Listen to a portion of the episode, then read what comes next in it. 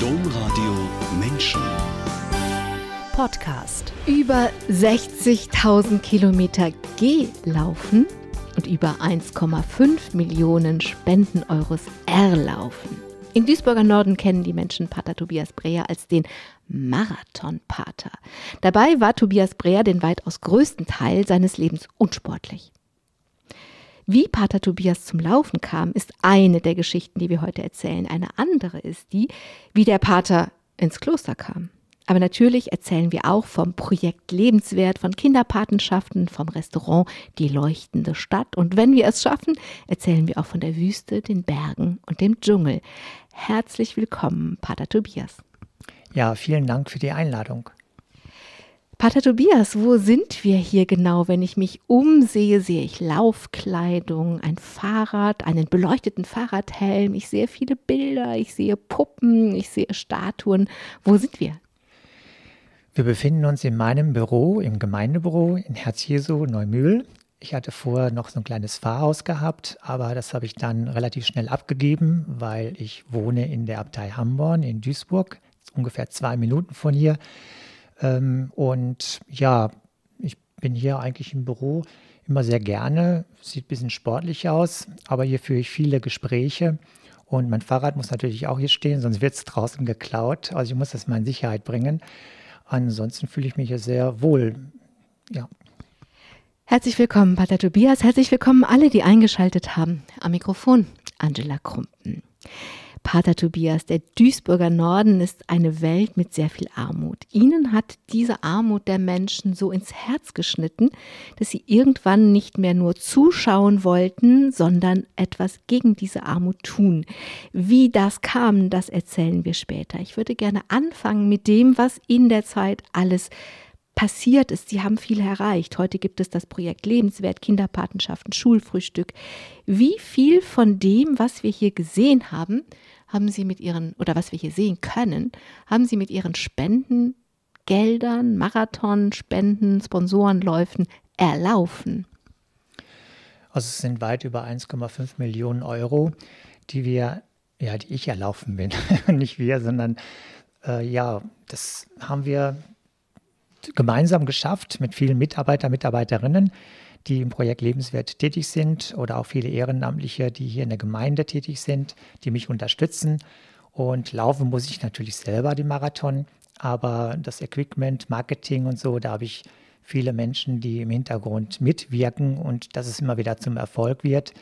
Äh, das sehen, sieht man an die Zahlen letztendlich, was an Spendengeldern zusammenkommt. Und ähm, das motiviert mich immer wieder, wenn man die strahlenden Kinderaugen sieht, ähm, immer noch mehr zu laufen. Ich habe jetzt letzten Samstag den 14. Marathon gemacht, seit Januar. Viele Leute sagen, Mensch, du bist ja ganz schön verrückt. Zwei Marathon wäre schon viel im Jahr.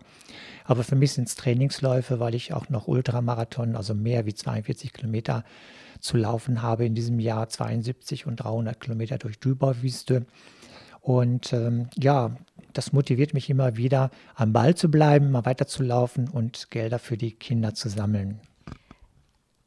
Das war jetzt schon sehr umfassend. Meine Frage war eigentlich, wenn man so einen Kuchen malen würde. Ich versuche es nochmal ein bisschen präziser zu fragen.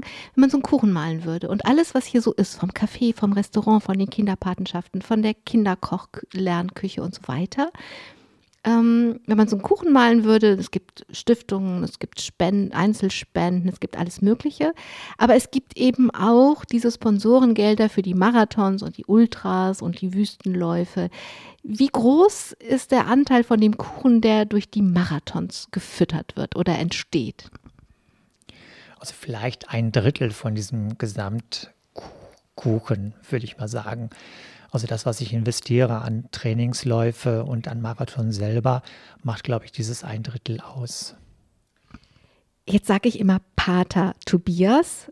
Das heißt, Sie sind nicht nur der Marathonpater, Sie sind hier Projektmanager im Haus Lebenswert und Sie sind Priester.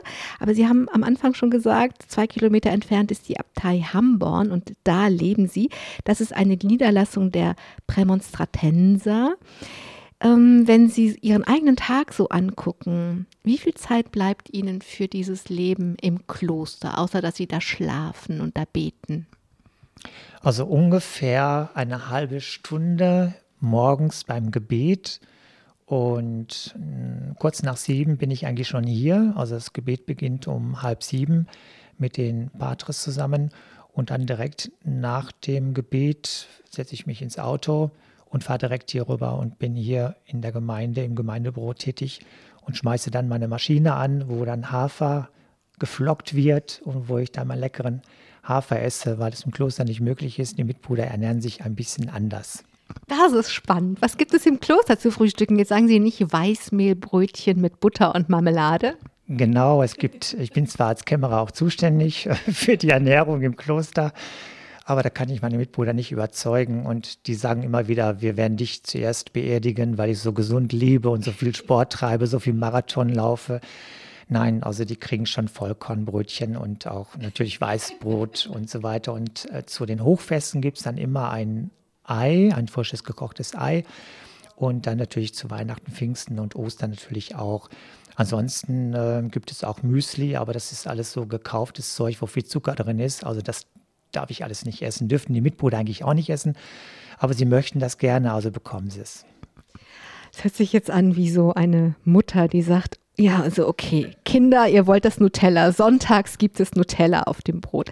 Pater Tobias, viel zu tun haben, viel beschäftigt sein. Ich glaube, das hat man jetzt schon mitbekommen, dass sie einfach unglaublich viel zu tun haben, weil sie ja auch jeden Tag laufen. Sie sind wirklich ähm, Leistungssportler geworden. Auch das erzählen wir gleich ich glaube, dieses viel beschäftigt zu sein, das waren sie immer von Kindesbeinen an im Münsterland. Sie sind der Jüngste in einer sehr großen Familie gewesen. Sie sind auf einem 30 Hektar großen Nebenserwerbhof groß geworden. Der Vater war Aufseher im Schichtdienst im Kohlebergbau. Und auf dem Hof waren sie eine große Truppe. Da gab es die Eltern, die Großeltern, eine kranke Tante und alle ihre großen Geschwistern. Und alle zusammen waren sie zwölf. Ich habe den Eindruck, in ihrem Buch gewonnen, der Marathonpater, wo sie ihre Geschichte erzählen, dass sie dieses Leben sehr gemocht haben auf diesem Hof. Ja, ich würde alles nochmal erleben wollen, äh, auch mit den Tränen oder mit dem Lachen, mit den positiven und negativen Ereignissen. Ähm, ich bin als Kind wirklich ganz toll groß geworden, mit der Natur verbunden, habe viel mit Vögeln gesprochen, habe selber gezwitschert, und ähm, diese Naturverbundenheit, die fehlt mir ab und zu hier in Duisburg. Aber dann gehe ich halt wieder ein bisschen laufen in der Natur, dann ist sie wieder da. Aber das, was ich als Kind erlebt habe auf dem Bauernhof mit meinen Geschwistern, diese Zeit möchte ich einfach nicht wissen. Das sind so viele Erfahrungen und sehe natürlich, wie die Kinder hier in der Stadt groß werden, was die alles leider nicht erfahren, erleben dürften, was ich als Kind erlebt habe. Das ist ja voll das Kontrastprogramm, weil Kinder in der Stadt gerade in, so wie im Duisburger Norden, in Gegenden, wo die Menschen sehr arm sind, da haben die Kinder ja wenig Aufgaben. Die konsumieren viel, die sind viel, gucken viel Fernsehen oder daddeln mit ihrem Handy rum, die bewegen sich wenig. Körperlich arbeiten ist ein Fremdwort, die wissen schon gar nicht, wie sie sich ernähren. Und sie, alle Kinder auf dem Hof, auch sie als Jüngster, hatten ihre festen Aufgaben. Sie waren einfach Teil dieses großen Gewebes ein Bauernhof zu sein. Also ähm, ich finde, das ist voll das Kontrastprogramm, wie Kinder hier leben. Und als Kind waren sie einfach Teil von etwas Größerem und hatten ihre festen Aufgaben, oder? Ja, wir hatten immer die Aufgaben gehabt. Wir waren, also wir, meine Schwester, die ist nur drei Jahre jünger, die Elisabeth und ich, wir waren eigentlich die zweitjüngsten. Und ähm, wir haben auch immer die neueste Wäsche bekommen, die neueste Kleidung bekommen. Wir wurden auch ein bisschen verwöhnt. Die anderen Geschwister, die ein bisschen älter sind, die durften dann die Kleidung vom älteren Geschwister dann äh, benutzen, aufgebrauchen. Aber wir haben relativ früh gelernt, also als wir aus der Schule kamen, dann sind wir beide dann aufs Feld gegangen wo die anderen schon beruflich tätig waren, in der Ausbildung oder Vollzeit. Da haben wir ähm, Strohbunde aufgeladen, wir haben noch Heu eingeladen, wenn es schlecht Wetter war. Also wir haben geholfen, wir haben bei, bei der Kartoffelernte geholfen. Das heißt, das war für uns spielerisch immer ein bisschen nach der Schulzeit noch etwas zu tun. Für uns war es mehr Spielen, keine harte Arbeit letztendlich. Und ähm, ja, das war eigentlich eine schöne Zeit und daran erinnere ich mich immer wieder zurück. Allein dieser Geruch von diesen frischen Kartoffeln, die wir dann geerntet haben oder auch das frische Korn, ich habe das jetzt gerade auch wieder in der Nase, äh, dieser Geruch und das Ganze, was man damals erlebt hat als Kind, das war eine wunderschöne Erfahrung. Aber Sie erzählen zum Beispiel auch eine Geschichte. Da waren nur sie und ihre jüngere Schwester auf dem Hof und es kam ein Gewitter. Alle Erwachsenen waren auf Krankenbesuch bei ihrer Mutter, aber das Heu musste rein und es musste schnell rein. Genau, dann haben wir den Trecker genommen und meine Schwester und ich sind dann aufs Feld äh, gefahren. Der Trecker, den haben wir festgebunden, das Lenkrad. Der musste nur geradeaus fahren. Meine Schwester hat sich dann oben auf den Wagen gesetzt und ich habe die schweren Strohbunde dann aufgeladen. Und die waren dann nicht leicht und es wurde immer dunkler und dunkler und wir haben es trotzdem noch geschafft. Wir haben dann wirklich ein hohes Fuder, ein Fuder sagen wir, also einen hohen Wagen voll mit diesen Strohbunden aufgeladen und konnten dann nach Hause fahren. Und als meine Geschwister und Papa nach Hause kamen und äh, haben die gedacht, wow, was habt ihr denn da gemacht? Also die konnten das gar nicht glauben. Aber für uns war es auch wieder wie ein Spiel, spielerisch. Und wir haben da nicht drüber nachgedacht, weil wir haben in dem Moment sofort gesagt, komm, wir müssen arbeiten, weil wir so großgezogen, groß geworden sind, haben wir direkt dann auch ähm, ja, die Bunde aufgeladen und das Stroh gesichert. Als ich diese Geschichte gelesen habe, musste ich wieder an die Kinder denken, für die sie laufen gehen und Sponsorengelder sammeln, denn die hätten diese Fähigkeiten überhaupt nicht. Und ich finde das ähm, wirklich sehr bemerkenswert, das, was Kinder können, wenn man ihnen auch Verantwortung gibt, dass sie das dann eben auch lernen können, weil sie sind ja einfach, sie haben sich für das Ganze verantwortlich gefühlt. Sie haben gewusst, was passiert, wenn das Heu nass wird, was es für die Tiere, was, was es für den Hof bedeutet. Und dann haben sie es gemacht, aber sie konnten es auch machen, weil die Erwachsenen oder die älteren Geschwister ihnen vorher eben es auch zugetraut haben und sie daran geführt haben. Ja, also wir haben ständig mit mitgearbeitet zu Hause. Also wir haben nicht, wir durften alles machen. Also wir durften aus dem Haus gehen, wir mussten uns nicht abmelden, sondern die Gefahr lauerte ja für überall, gerade auf dem Bauernhof, wo schwere Maschinen im Einsatz sind oder aufs Feld. Und ähm, aber das wurde nie hinterfragt, also auch von den Eltern nicht irgendwo Zeigefinger, das dürft ihr nicht, sondern wir sind einfach so auch groß geworden. Das, was die Erwachsenen gemacht haben, haben wir als Kinder schon mitmachen dürfen. Ja, und mir tut das ein bisschen leid für die Kinder, die so abgeschnitten sind von sich selber und von dem, was sie, was sie könnten. Und dann geht es immer um das große Thema Selbstwirksamkeit. Aber wie sollen die Kinder das denn erfahren, wenn sie nichts können und nichts tun dürfen? Pater Tobias, die anderen aus der Familie waren bei dieser Heuernte nicht da, weil sie im Krankenhaus bei der sterbenskranken Mutter waren. Und die ist dann auch gestorben. Sie waren 14. Und es war ein schrecklicher Verlust. Ja, es, wir wurden nachts gerufen, wach gemacht und ähm, wir haben sie vorher noch, wir hatten gerade Sommerferien gehabt, haben wir sie noch einen Tag vorher besucht und da ging es ihr schon relativ schlecht und äh, ich kam dann ins Krankenhaus und die Mama musste ihr Erbrochenes aufwischen. Da war ich äh, also nicht mehr der Andreas Breer, ich heiße ja mit dem Taufnamen Andreas, sondern äh, ich habe die Krankenschwester da angemacht. Ich weiß nicht, wie laut ich geschrien habe, warum mir keiner, meine Mama hilft und, und äh, dieses Erbrochene aufzuwischen. Und das waren so die letzten Bilder, die ich von meiner Mutter hatte, wo sie dann wieder im Bett lag. Und nachts wurden wir dann so zwischen 1 und 2 Uhr geweckt. Mein ältester Bruder kam dann rein, wir fahren alle ins Krankenhaus. Aber ihr beide, beide bleibt dann äh, zu Hause, also meine Schwester und ich. Ja, und da lag ich die ganze Nacht wach und ich habe gemerkt, gespürt, dass meine Mutter stirbt. Ähm, ich kann es bis heute nicht, keine Ahnung, also irgendwas war da, die innere Stimme. Man hat gespürt, als der zweitjüngste Sohn, die Mama geht jetzt von euch, von mir und ich werde sie nie wiedersehen. Und ja, dann lag man die ganze Nacht, lag ich wach. Meine Schwester hatte nebenan das Zimmer und niemand war im Haus, es war Totenstille. Und dann irgendwann früh morgens kamen sie dann wieder und ja, haben dann berichtet, die Mama ist dann während des Rosenkranzgebetes dann auch eingeschlafen. Also wir konnten uns nicht mehr so verabschieden. Wir wollten eigentlich am nächsten Tag sie nochmal besuchen. Aber es, sind Momente, die ich auch in meinem Leben nie vergessen werde. Und es war ein Moment, nachdem sie verstummt sind. Der Verlust war so groß, aber auf dem Hof ging natürlich das Leben und die Arbeit weiter. Und keiner hatte Zeit zu schauen, wie geht es eigentlich dem 14-jährigen Zweitjüngsten hier in unserem Kreis. Ja, genau. Ich musste mit der Situation alleine klarkommen, weil alle Geschwister und mein Vater genauso mussten das mit sich selber verarbeiten, das, was gerade passiert ist. Meine Mutter war 56 Jahre alt, ich bin jetzt gerade 57, werde jetzt in wenigen Tagen auch 58 Jahre alt. Ich habe oft gedacht, mein Gott, die Mama ist jetzt so alt gewesen, wie du jetzt selber bist, 56, 57. Und sie ist dann plötzlich gestorben und alle haben sich irgendwo zurückgezogen, die ersten Wochen. Und ähm, ja, wir haben auch nicht viel darüber gesprochen letztendlich. Also jeder musste mit sich selber klarkommen und ich mit, mit mir selber auch. Und da war auch niemand da. Die Beerdigung fand dann statt. Der Priester kam dann irgendwo, hat die, die, äh, ja, den Gottesdienst ähm, mit meinem Vater, mit den älteren Geschwistern besprochen.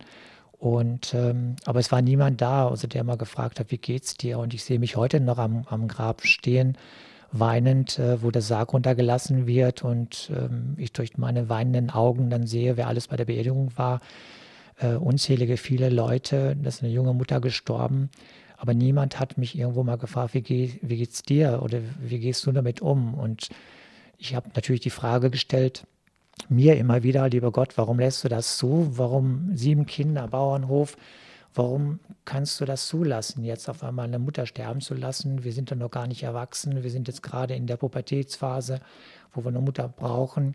Und niemand konnte mir eine Antwort geben. Auch Gott hat keine Antwort gegeben. Und dann war dann der Gedanke an Gott und an die Kirche für mich erstmal stumm. Das heißt, Sie sind nicht nur verstummt mit den Menschen, sondern Sie haben auch mit Gott nicht mehr gesprochen. Genau, ich habe ihn äh, links liegen lassen. Ich wollte es nicht mehr. Mit der Kirche habe ich Schluss gemacht. Also Gottesdienst. Ich war bis dahin Messdiener gewesen, habe das auch gerne ausgeübt. Äh, aber mit Gott kam ich da nicht mehr zur Sprache und ich habe auch keine Verbindung zu ihm hergestellt. Und ich habe ihn links liegen lassen und das ging dann über Wochen, Monate. Und dann habe ich mich daran gewöhnt letztendlich und habe keinen Gedanken mehr an ihn gebracht. Ich habe meine, meine Schule beendet, ich habe dann einen Beruf gesucht und habe dann mein Leben weiter aufgebaut, beruflich vor allen Dingen. Also aus den Wochen und Monaten sind Jahre geworden, denn Sie haben stattdessen im Autohaus gearbeitet, Sie haben Ihre Lehre abgeschlossen, Sie sind Ausbilder geworden, waren bei der Bundeswehr, dann wieder im Autohaus. Und wer weiß, habe ich beim Lesen gedacht, da wären Sie vielleicht heute noch, wenn nicht Pater Gottfried Sie angesprochen hätte. Was hat er gemacht und was hat sich dann geändert? Ja, Pater Gottfried, der leider auch schon verstorben ist, an Gehirntumor auch plötzlich verstorben ist, der hat mich damals mal, auf dem Land ist es halt so, man kennt sich und der hat davon gehört, ja, der Andreas Breer, der geht ja gar nicht mehr zur Kirche und hat wohl keine Beziehung mehr zu Gott. Irgendwo von wem hat das gehört? Ich weiß es bis heute nicht. Er hat mich angesprochen und zum Abendessen eingeladen. Und dann fand ich das toll. Also ich kannte das gar nicht so im Restaurant essen gehen und so. Da sind wir ganz fein essen gegangen. Ich habe dann auch sofort zugesagt. Ich habe gesagt, okay, da ist doch jemand, der sich äh, interessiert. Da war ich aber schon knapp 20 Jahre alt und er hat mich dann zum Essen eingeladen und äh, erstmal gefragt, wie es mir geht und was ich tue und, und, und so weiter. Ja, und irgendwann kamen wir dann auf, auf Gott auch zu sprechen und habe ihm dann auch erzählt, dass ich schon seit Jahren mit ihm keinen Kontakt habe, auch nicht mehr bete. Und ah ja, habe ich ihm erzählt, dass ich Gott schuldig, ja, dass er halt schuldig äh, ist, dass die Mama gestorben ist und so weiter und so fort, er hätte sie ja leben lassen können. So habe ich als 20-Jähriger damals gedacht. Und dann kamen wir eigentlich immer mehr auf die Frage, lässt Gott das zu, lässt Gott Leid zu? Und er konnte mir viele Fragen dann beantworten, die ich hatte. Und so hab, haben wir uns angefreundet letztendlich mit einem Abendessen und das Essen war auch ganz lecker. Und äh, habe dann auch beim zweiten Gespräch, dritten Gespräch dann auch Ja gesagt. Und irgendwann habe ich gemerkt, dass der liebe Gott gar nicht das zugelassen hat, sondern das war eine Krebskrankheit, die hat auch Umwelt Faktoren, die Umwelt ist durch Autos und so weiter und so fort sehr verseucht und dass meine Mutter dann dadurch halt letztendlich äh, gestorben ist und nicht, dass Gott das zugelassen hat. Das heißt, da war jemand, der sich erstens interessiert hat, wie geht es eigentlich dem Andreas? Warum kommt er nicht mehr? Der sich wirklich interessiert hat und der dann durch dieses Interesse eine, ein Vertrauen ähm, erweckt hat, was einen Perspektivwechsel ermöglicht hat oder zumindest eine Weitung des, der Vorstellung ermöglicht hat. Ja, genau.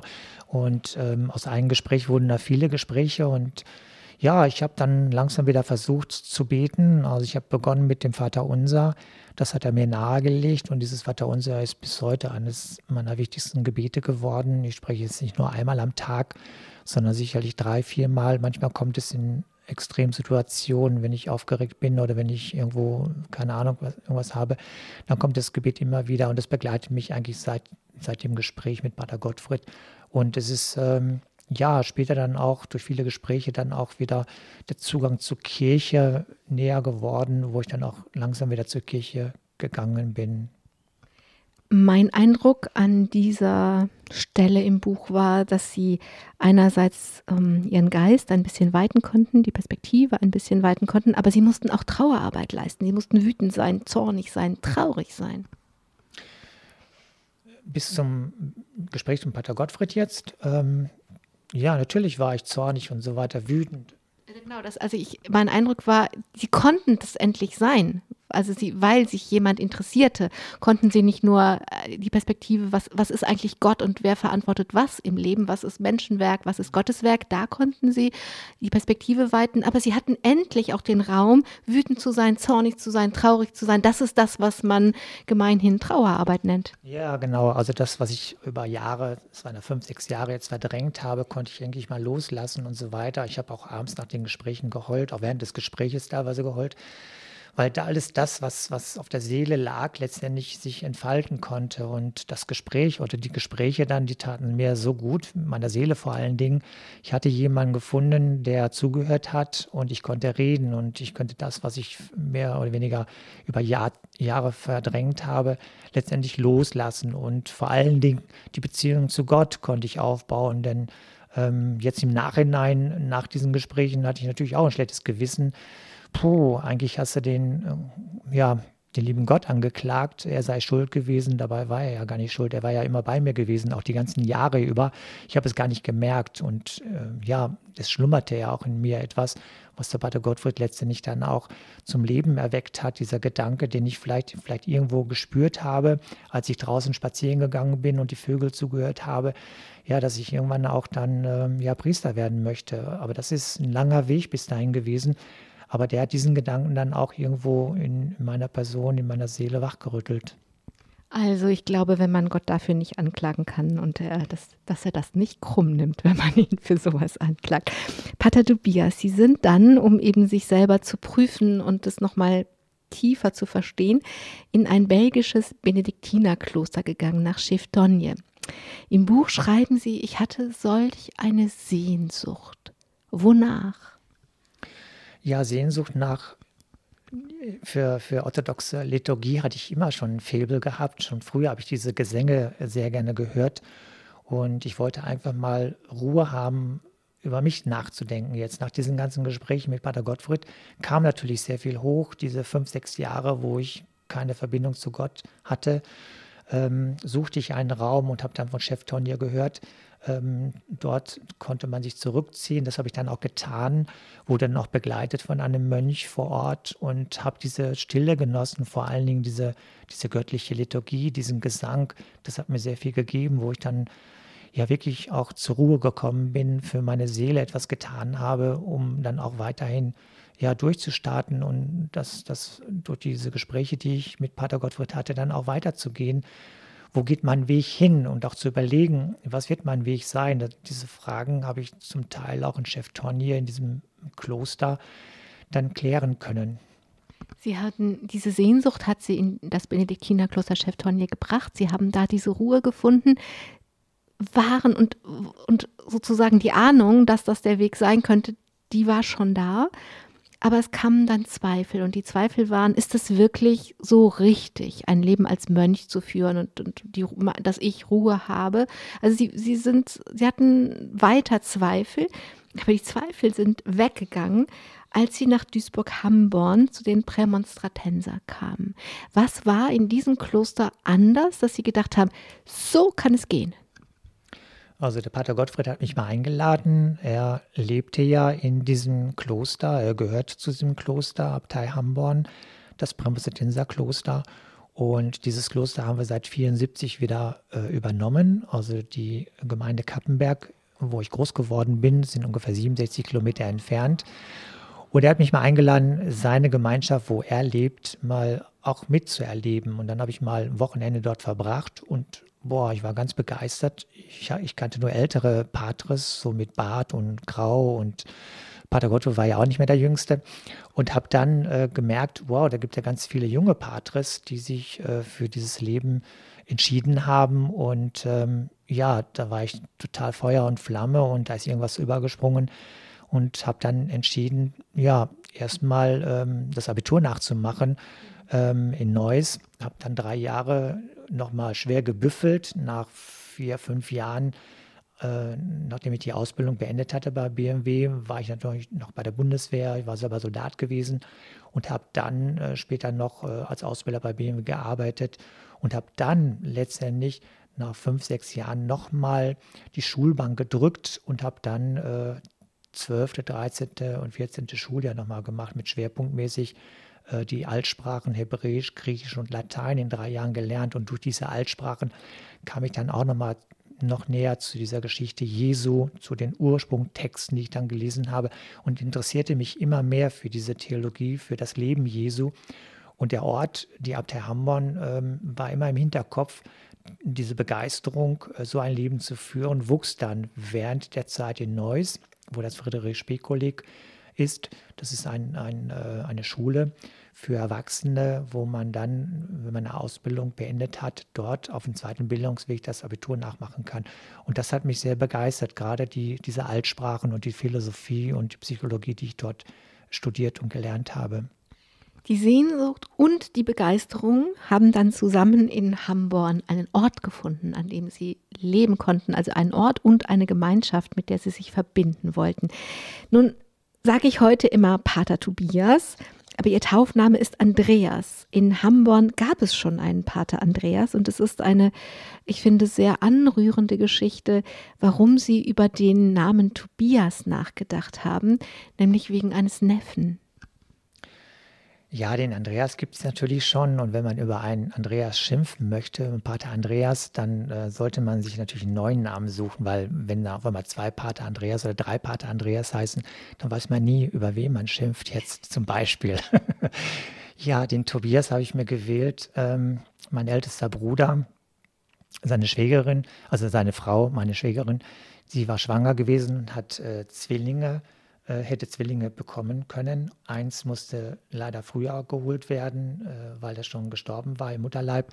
Und der zweite ist dann äh, ja auf dem normalen Weg dann gekommen, geboren und ist leider auch nach sechs Wochen verstorben. Und äh, er hieß Tobias. Und ähm, ja, eine traurige Geschichte, wenn man, ich sehe jetzt auch gerade den kleinen weißen Sarg wieder vor mir auf dem Friedhof. Und diese Geschichte von Tobias hat mich immer schon sehr berührt, auch in der Bibel. Ähm, und habe dann meinen Bruder gefragt und auch meine Schwägerin, ähm, hättet ihr was dagegen, wenn ich den Namen, äh, den Ordensnamen Tobias wähle? Und sie haben sich sehr gefreut darüber, dass ich mir gerade diesen Namen äh, ausgesucht habe. Und ich habe vorher schon gedacht, hoffentlich sagen die ja.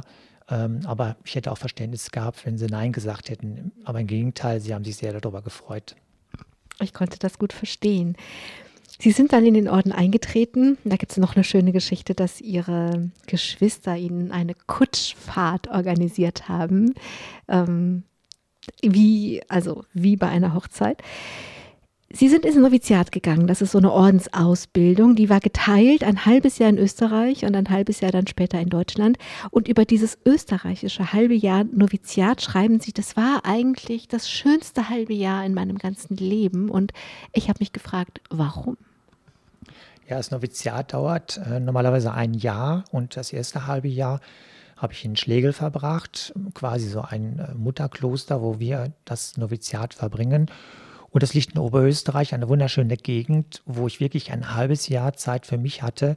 Also noch mehr Zeit, nicht nur die Zeit in Chef Tonje, wo man mal ein Wochenende verbracht hat, sondern wirklich ein halbes Jahr über sich selber nachdenkt. Ist das wirklich dein Weg? Möchtest du in, in, im Kloster weiterhin bleiben? Möchtest du die, äh, die Profess ablegen auf weitere zwei Jahre und dann auch die ewigen Gelübde ablegen, für immer im Kloster bleiben? Dieses halbe Jahr, ich habe Zeit für mich gehabt. Ich habe auch mal komplett die Bibel gelesen. So viel Zeit war auch dort. Ich habe natürlich auch Skifahren gelernt als Flachland-Tiroler. Im Münsterland sind die höchsten Berge Morvehügel. und äh, das war natürlich auch schön. Man konnte Sport treiben und Skifahren lernen. Aber auch die Gesänge dort in Schlegel, in diesem schönen Prämosidenser Chorherrenstift, äh, taten so gut, weil dort auch viele Mitbrüder im Haus sind, also wahnsinnig, äh, also weitaus mehr Mitbrüder wie bei uns in Abtei Hamborn. Und es war eigentlich, ja, ich konnte da die Seele baumen lassen, ich konnte über mich selber nachdenken, hatte Zeit, ich hatte keine Termine, keinen Zeitdruck. Termine waren dort, äh, Chorgebet morgens, mittags und abends. Und ansonsten hat man kleinere Aufgaben im Kloster wahrgenommen. Aber es blieb sehr, sehr viel Zeit um über, sich, über mich selber nachzudenken. Also die Ruhe und der Freiraum war das, was diese Zeit so schön gemacht hat. Pater Tobias, Sie sind dann mit 31 Jahren Priester geworden und bald darauf der jüngste Prior Deutschlands und dann auch noch Kämmerer. Das klingt nach einer steilen, einer kurzen, steilen Karriere. War es auch, oder? Ja, ich bin mit 31 Jahren Prior geworden. Wir haben dann nach über 200 Jahren wieder einen Abt gewählt, Abt Albert. Und er brauchte ja einen Vertreter. Und ähm, ja, ich war noch in München gewesen im Bereich Militärseelsorge als Diakon tätig, habe das Studium dann gerade abgeschlossen mit dem Lizenziat im Bereich Theologie und ähm, habe dann München mit weinenden Augen verlassen. Ich war da sehr gerne auch und habe dann das Prioramt übernommen. Das habe ich neun Jahre ausgeübt und dann 97, also 95 wurde ich Prior, zwei Jahre später sollte ich dann noch das Kammeramt übernehmen, also der Finanzchef, der Verwalter des Klosters. Habe ich dann auch getan. Ähm, aufgrund der Ausbildung bei BMW war es ja naheliegend, meinte der Abt, dass du das auch noch kannst. Ja, und dann wurde ich irgendwann doch schwer krank am Ohr. Da haben sich irgendwelche Bakterien, die nennt man, glaube ich, Pseudomonas-Bakterien, in meinem Kopf festgesetzt. Da war schon so ein schwarzer Fleck zu sehen und äh, alle Alarmglocken klingelten bei den Ärzten vor allen Dingen. Die haben mich sofort untersucht und haben mich im Krankenhaus äh, sofort behalten und äh, die Operation musste da vier, fünf Mal verschoben werden. Und ähm, der Professor sagte nachher noch, sie haben tausend Engel gehabt, dass sie überhaupt noch leben. Und Gott sei Dank habe ich alles überstanden. Aber für mich waren das die Alarmglocken, dass ich doch da ein bisschen zu viel getan habe. Zu viel Ämter, Ämteranhäufung spricht man auch. Sie haben das dann ja auch geändert, aber wenn wir kurz bei dieser Zeit im Krankenhaus bleiben, dieses Verschieben der Operation war nötig, weil die Entzündung immer noch da war und das einfach dann zu gefährlich gewesen wäre, dass man eine Sepsis zum Beispiel auslösen könnte. Ähm, und Sie waren in dieser Zeit so von so einer großen Verantwortungshaltung einerseits geprägt und die hat sich ganz ungeduldig gemacht. Ich kann doch nicht hier rumliegen und im Kloster wartet die ganze Arbeit auf mich. Also das war eine lange Zeit, wo sie gar nicht wussten. Also sie waren, glaube ich, zweimal mindestens schon für die OP vorbereitet worden und dann ist es doch wieder abgesagt worden. Also da sich die, die Ungeduld zu merken und sich in Geduld zu üben, war eine schwere Aufgabe. Ja, der Professor hat mich immer wieder eingeladen äh, und hat nochmal ins Ohr geschaut und hat aber wieder gesagt, äh, Pater Tobias, wir müssen noch eine Woche warten. Und die Operation ist dreimal verschoben worden. Und ich weiß noch heute, er sagte, Pater Tobias, wir können das nicht öffnen.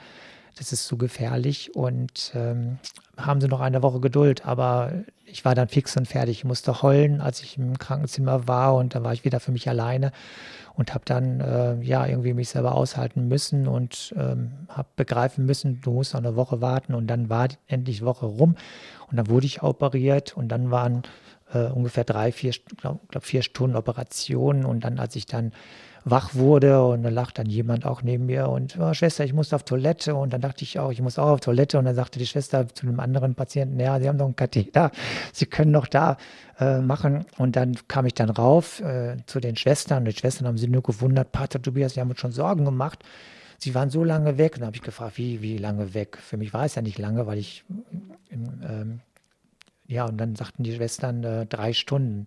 Drei Stunden habe ich gesagt, Wahnsinn. Und äh, ja, sie haben Glück gehabt, sagten die Schwestern dann. Und wir freuen uns, dass wir, dass wir sie wieder, dass sie hier wieder da sind.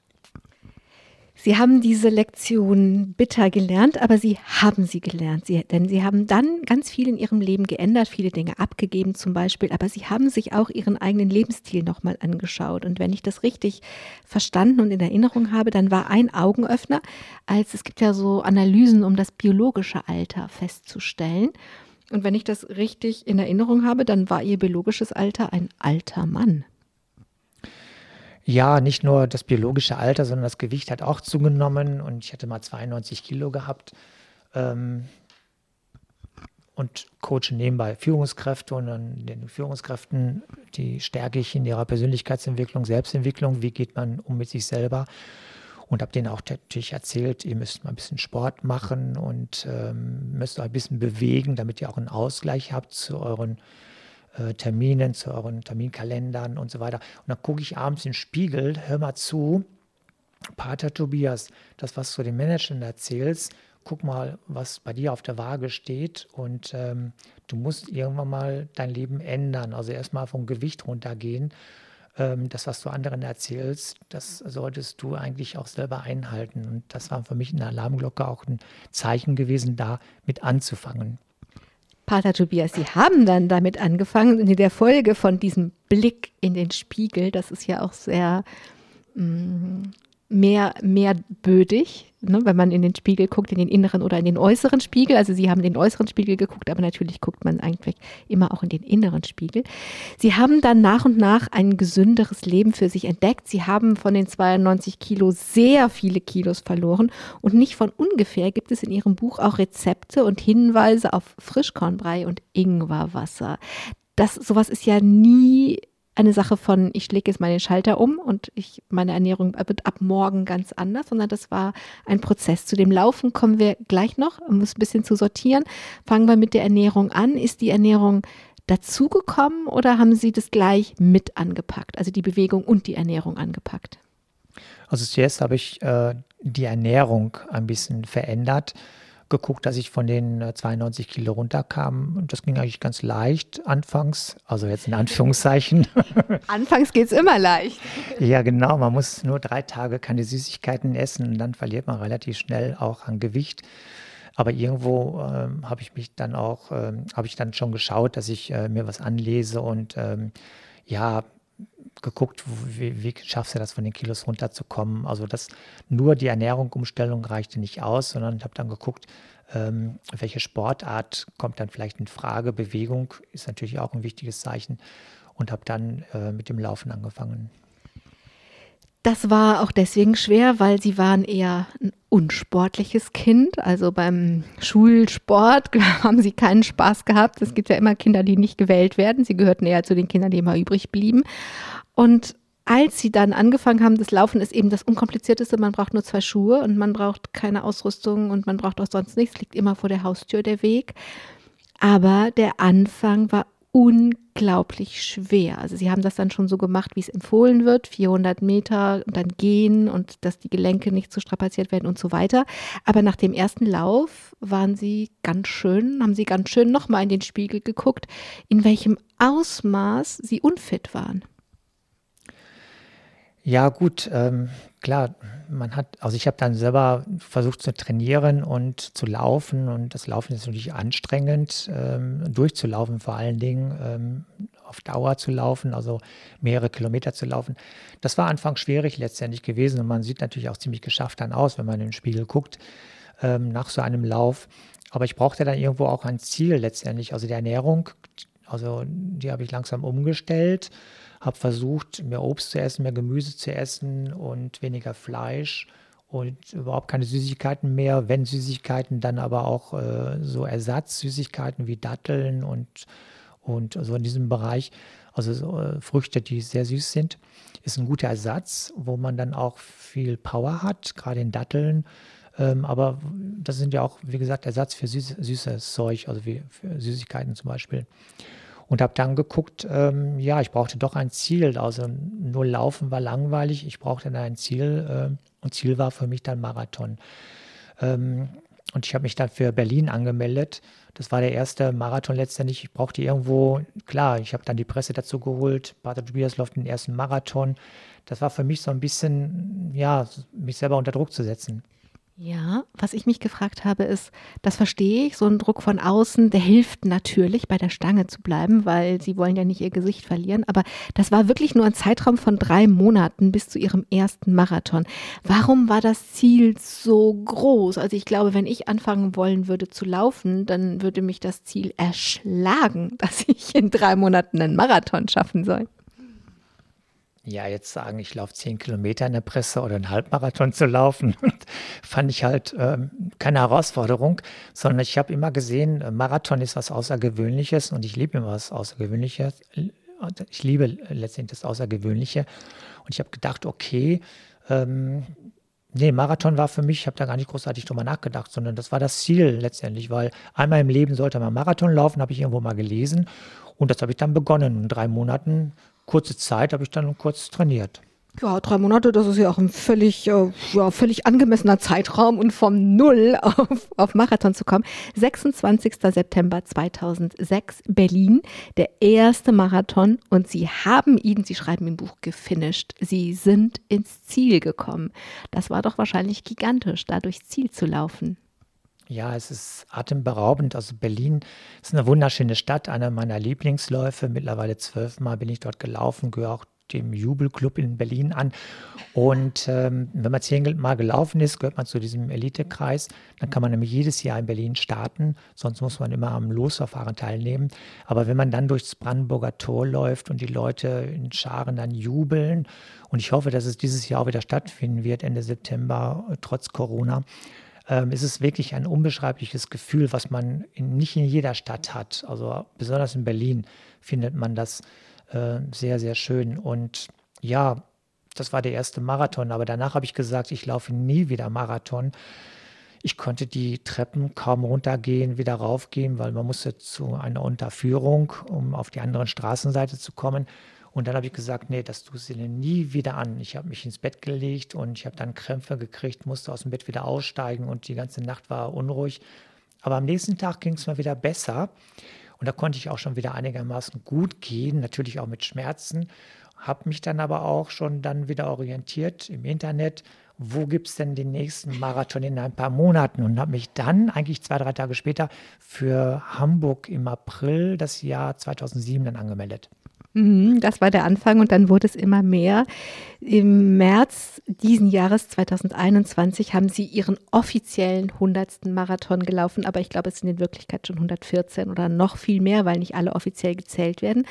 Heute laufen sie auch lange Ultras und extreme Läufe. Ich habe ganz am Anfang der Sendung gesagt, ähm, Wüste, ähm, Berge, Dschungel und so weiter.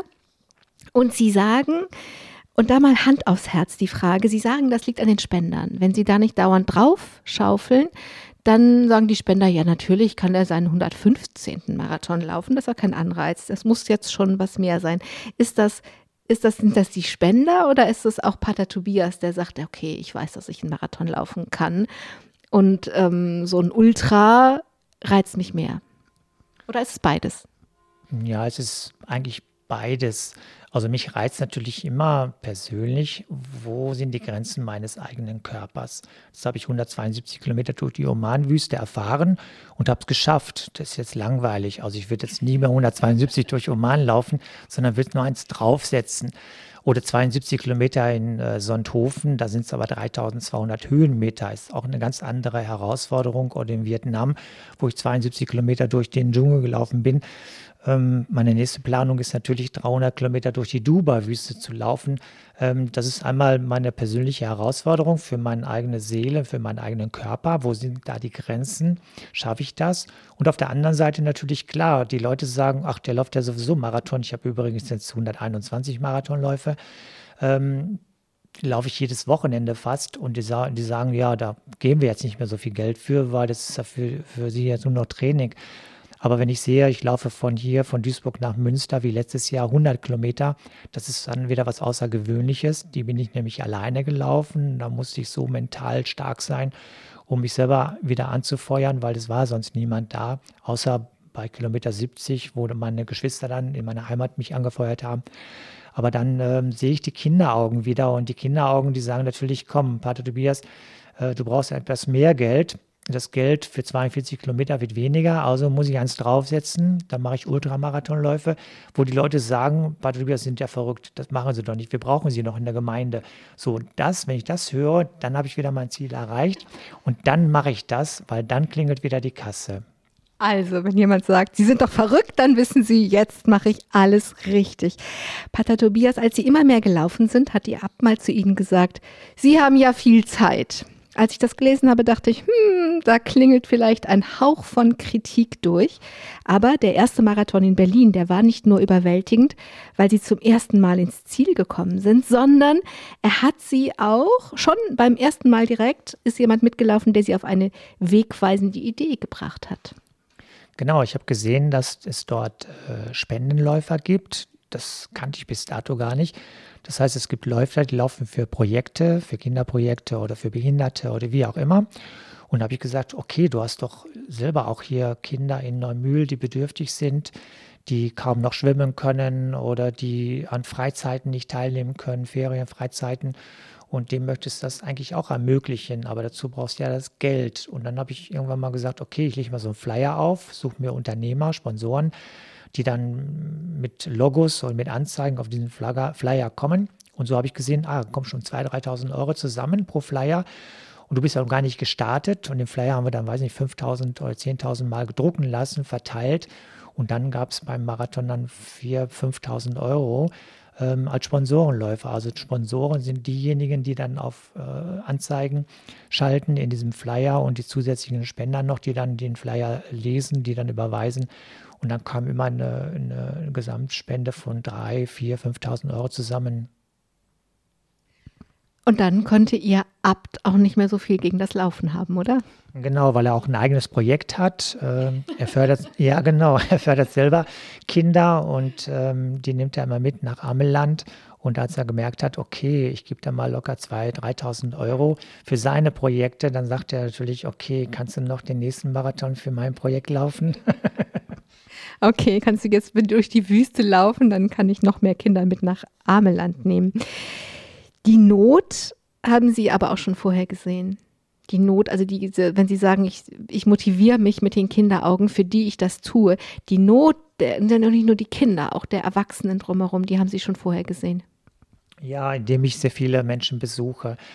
Wenn ich äh, Taufgespräche führe, dann finden die Taufgespräche zu Hause statt. Ich sehe das Umfeld der Familie in, in der Wohnung und dann sehe ich sehr viel. Oder wenn ich ältere Menschen dann besuche, die 85 Jahre alt geworden sind, 85 oder 90 jedes Jahr, dann gratuliere ich denen zum Geburtstag, fahre zu den Menschen hin und dann erzählen sie auch sehr viel.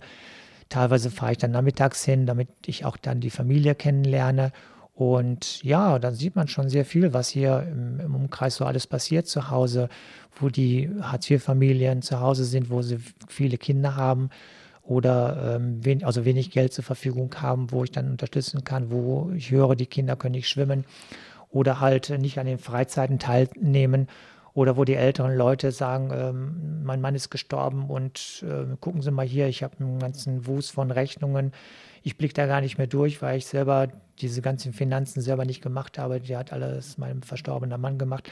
Und da kommt das Projekt Lebenswert ins Spiel, meine Sozialarbeiter, Sozialarbeiter, die dann helfen, wo Not ist oder wo wir das Café, das Restaurant hier gegründet haben wo Menschen dann, ältere Menschen vor allen Dingen hinkommen können, wo sie mit anderen äh, das Mittagessen einnehmen, wo sie nicht zu Hause vereinsamen, sondern wo sie hier bei uns am gesellschaftlichen Leben teilnehmen können. Es ist schade, also es ist ein Armutszeugnis in Deutschland, dass so viele Menschen, gerade ältere, vereinsamen, zu Hause sitzen, jetzt gerade durch Corona noch mehr vereinsamen und es ist schade eigentlich auf der anderen Seite, dass wir so viele Kinder haben, ähm, die sich vieles oder so viele Familien haben, die sich vieles nicht leisten können. Und es ist ein Armutszeugnis, dass so viele Kinder nicht schwimmen können bei uns. In so einer reichen Gesellschaft haben wir so viele Kinder in Deutschland, sie können nicht schwimmen. Und da versuchen wir zu helfen. Und dafür laufe ich Marathon und dafür sind unsere Projekte da. Das heißt, Sie versuchen einerseits was gegen diese galoppierende Einsamkeit zu tun und andererseits was, dass die Kinder, von denen es ja so viele hier im Duisburger Norden gibt, dass die so viel lernen an Körper, Geist und Seele, dass sie nachher auch wirklich auf eigenen Füßen stehen können und sich selbst gescheit ernähren können und sich selbst gescheit unterhalten können. Ähm, Pater Tobias, Sie sagen viele Dinge über das Laufen und darüber würde ich gerne am Ende der Sendung oder des Podcasts mit Ihnen sprechen. Denn das eine ist, was hier so im Außen alles entstanden ist, aber das ist ja entstanden, weil Sie hingeschaut haben, weil Sie Ihr Herz dafür geöffnet haben, weil Sie zugehört haben.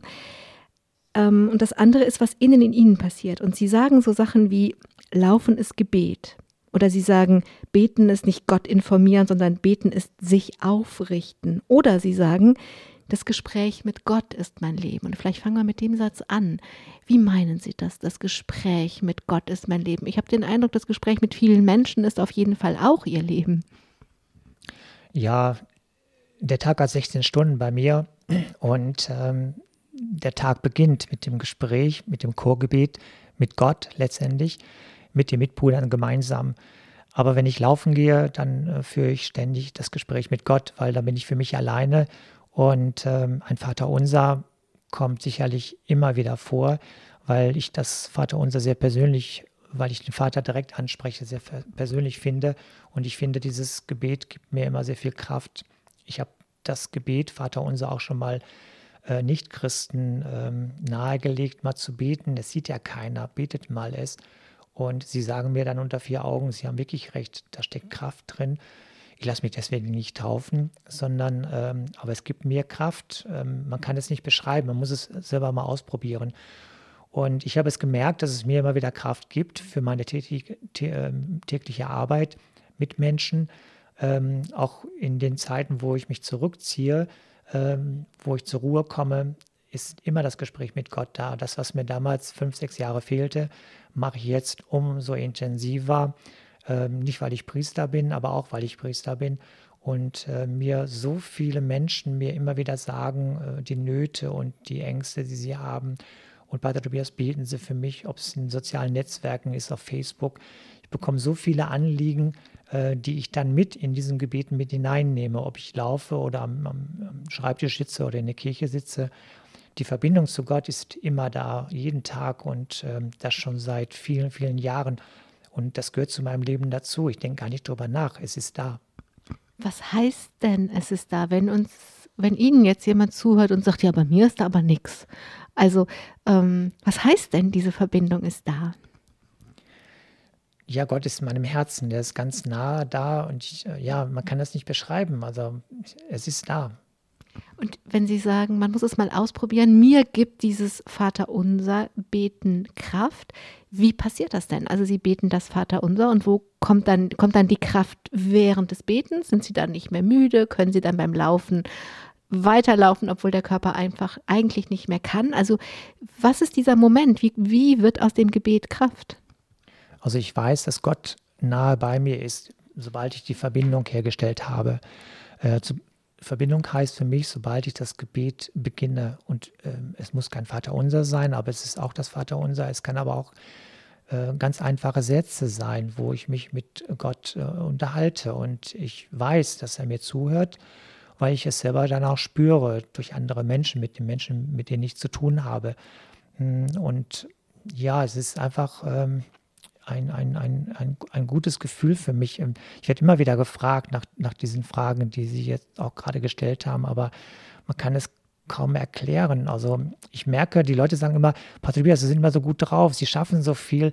Wo nehmen Sie die ganze Power her? Dann sage ich immer, ja, die Power kommt von Gott, weil ich immer mit ihm in Verbindung bin. Wenn man die Verbindung abbrechen lässt, dann hätte ich, glaube ich, nicht diese Power, wie mir immer wieder Menschen auch sagen, die dann letztendlich die Verbindung abgebrochen haben zu Gott, die dann Probleme haben und Sorgen haben oder Gott anklagen. All das, was ich damals selber erlebt habe als junger Mann, als Jugendlicher, äh, das hilft mir jetzt heute letztendlich weiter. Und ähm, dieses Gebet immer wieder zu verinnerlichen, das persönliche Gebet. Ich sage es unseren Kindern auch, den Kommunionkindern, betet abends zum lieben Gott und wenn, wenn ihr nur Danke sagt, lernt es frühzeitig, mit ihm in Kontakt zu kommen. Wenn ihr Notsituationen habt, dann hilft er euch durch andere Menschen oder wie auch immer. Und er gibt euch die Kraft, ähm, ja, mit den Sorgen, den Nöten, die ihr dann habt, äh, besser klarzukommen. Pater Tobias, vielen Dank, dass Sie von Ihren 16 Stunden auch noch Stunden am Tag abgezweigt haben für uns und unsere Hörer und Hörerinnen. Ich danke Ihnen, ich danke allen, die zugehört haben und bin mir eigentlich ziemlich sicher, dass dieses Mal viel Inspirierendes dabei war. Vor allem, was passieren kann, wenn ein Mensch an dem Ort, an dem er ist, wirklich hinschaut und einfach anfängt und in diesem Fall auch einfach losläuft. In diesem Sinne, laufen Sie gut. Am Mikrofon war Angela Kumpen. Domradio Menschen. Weitere Informationen finden Sie auf domradio.de.